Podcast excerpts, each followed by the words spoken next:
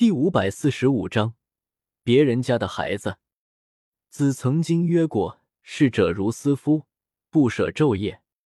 时间大概是天地间最公平的东西。斗圣过去一天，斗宗也过去一天，凡人同样过去一天。没有人能少过去一天，也没人能多过去一天。不公平的是，凡人只有数十年的寿命，数十年过去。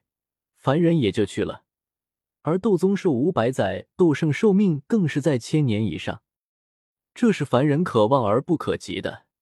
于是，无数凡人寻求修炼，踏入斗者的世界，却不知斗气大陆上能有几个斗者寿终正寝。在进入蛇人祖地的第一年里，我跟着小医仙学习炼丹，那尊不知道叫什么名字的药鼎极为不凡，有他相助。我如虎添翼，已经可以炼制四品丹药。一年内从无到有，从药材都分不清的人，一跃成为四品炼药师。这说出去足以让所有炼药师羞愧难当。这大概就是拥有斗宗境界、高屋建瓴去学习炼药术的优势。当然，也不能否认小医仙的作用，他真的是一位很好的导师。枯燥乏味的炼药知识，在他的讲解下。都变得活色生香。这药鼎如此厉害，不如就叫一仙鼎。我拍着还有些滚烫的药鼎笑道：“正好一次纪念小医仙教我炼丹之事。”小医仙红了脸，没有反对。同样是这年，纳兰嫣然踏入斗灵境界，萧炎在迦南学院修炼，在与魔岩谷强者的厮杀中有所感悟，临阵突破，晋升一星斗皇。纳兰城外的小麦又黄了，麦田一望无际，远处李驴耸立，近处数百上千的农人散步田间，正弯腰收割着麦子，空气中弥漫着喜悦的气息。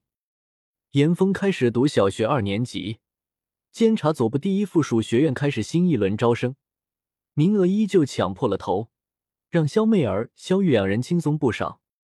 忙碌之余。萧媚儿常常望向南方，跨越过万水千山，那里是物华天宝、群英荟萃的中州。叶哥哥，你怎么还不回来？难道是不要媚儿了吗？萧炎向迦南学院请假，暂时返回纳兰帝国，因为他的儿子要扎要满一周岁了。纳兰帝国有个习俗，在孩子满一周岁的那天，要沐浴更衣。穿上新衣服，在孩子面前放上弓箭、剑、书笔等物，让孩子抓取，也就是抓周。这一日，新萧府极为热闹，亲朋好友都来了，城中各方势力也都派人来祝贺，却被萧炎拒之门外。在迦南学院修炼了一年，厮杀了一年，他只想和亲朋好友相聚。萧府深处一间房间内。放着一张很大很大的床，床上摆满了抓周用的东西，刀剑弓矢、笔墨纸砚、金玉珠宝，甚至连锯子、斧头、菜刀、药鼎都有。已经满一岁的药渣被纳兰嫣然放在大床中间，萧炎、萧鼎、雪兰、萧丽、萧媚儿、萧玉、雅菲、纳兰索儿、纳兰依林、云韵等人则围在床边，静静等待着结果。亚飞心情很复杂，药渣是萧炎和纳兰嫣然的孩子，偏偏这一床抓周用的物品都是他提供的，谁让他是开拍卖行的？所以他很恶意的想着，最好抓把斧头，以后砍柴去，或者抓把锯子做个木匠，再不就拿把菜刀做厨子，脸大脖子粗。小药渣在大床上爬啊爬，每一次停顿都牵动着众人的心。好一阵期待，可小药渣好像对这些东西都不感兴趣，一直爬到床边，爬到亚飞身前，然后一把抓住了亚飞挺拔诱人的胸脯，咯咯笑个不停。房间内顿时陷入诡异的寂静中。萧炎和纳兰嫣然面面相觑，亚飞则涨红了脸，用食指狠狠戳了戳药渣的额头。小侧胚！还这么小，就跟你父亲一个样子，长大了还得了？亚飞暗骂道。萧炎干咳一声，满脸尴尬的对着药渣一阵哄。纳兰嫣然也上场了，夫妻俩哄了半天，药渣总算松手，又在床上爬了会儿，抓了一支毛笔。来到蛇人祖地的第二年，我依旧在学习炼药术。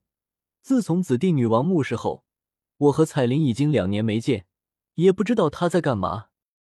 或许是在修炼，或许依旧奋斗在亡灵中，为那些王墓中的传承而努力着；或许也是在刻意避开我，而我又何尝不是在刻意避开他呢？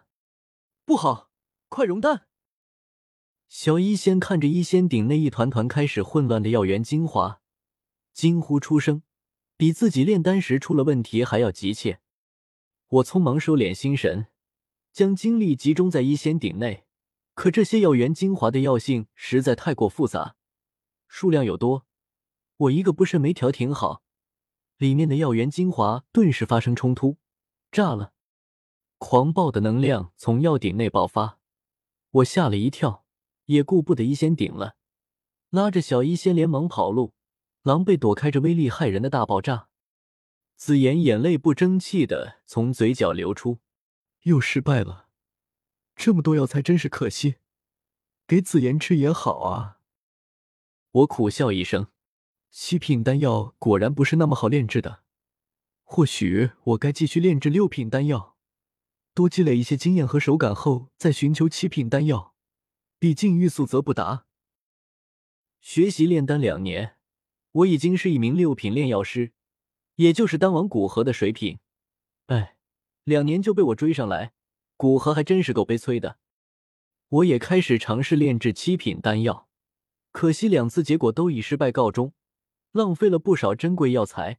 不仅紫妍心疼，我也肉疼。我冒着生命危险收集那么多库房，容易骂我。叶师兄，不如先吃饭吧，吃完饭才有力气炼丹，不是？穆青鸾摸着肚子提议道。小医仙也点头同意。我只好去架锅烧水。两年过去，我的厨艺越来越好。与之相对的是，蛇人祖地内的食物越来越少。好在小医仙够贤惠，开始在附近种植一些果瓜蔬菜，不然蛇人祖地早被这几个大胃王吃光。魔岩谷和迦南学院的冲突越来越强烈，甚至已经不单单是魔岩谷一家，而是结成了联盟。黑角域许多大势力一同对迦南学院出手，整个黑角域愈发混乱，到处都是厮杀，到处都在死人。萧炎在这样混乱的情况下，却是如鱼得水，用一把玄重尺和一手一火，在黑角域杀出了铮铮威名，接连斩杀黑盟数位成名斗皇强者。可这好像并没有什么用，迦南学院的情况越来越危险。越来越多的学员和执法队成员战死，学院一片风雨飘摇。时间就这样进入第三年，在天坟炼气塔中修炼许久，萧炎的修为又有所长进，可却并不喜人。达到斗皇境界后，修炼速度越来越慢。哎，这样下去可不行。这样得什么时候才能达到斗宗境界？什么时候才有资格去救老师？萧炎叹了口气，指甲深深掐进手掌中，满脸不甘。三年过去，他依旧没有忘记老师被抓走那一日，自己心中的无力还有悲愤。一想到老师此刻或许在魂殿中饱受折磨，他的心就一阵作痛。还有薰儿，也不知道这妮子在中州过得怎么样了。萧薰儿的离开更早。是在萧炎刚进入迦南内院那一年离开的，掰着手指头数一数，竟然已经过去五六年。萧炎都快忘了薰儿长什么模样，但那一袭紫色长裙、银铃般的笑声，还有如青莲出绽的倾城容颜，他却一生都无法忘怀，常常在梦中见到。薰儿，当初我说过，我一定会去把你找回来的。斗皇不够就斗宗。斗宗不够就斗圣，斗圣不够就斗帝。我发过誓，一定会将你找回来。萧炎紧握拳头，暗暗给自己鼓气。在迦南学院的这几年，不仅是为了报答迦南学院对他的培养之情，更是对自己的磨练。他的目光不由自主落向漆黑的地面，好似能够穿透这金属地板，一直看到天坟炼气塔底的熔岩世界。老师曾经说过，天坟炼气塔下有一朵陨落星岩，我要是能得到，将其炼化，修为定能再上一层楼。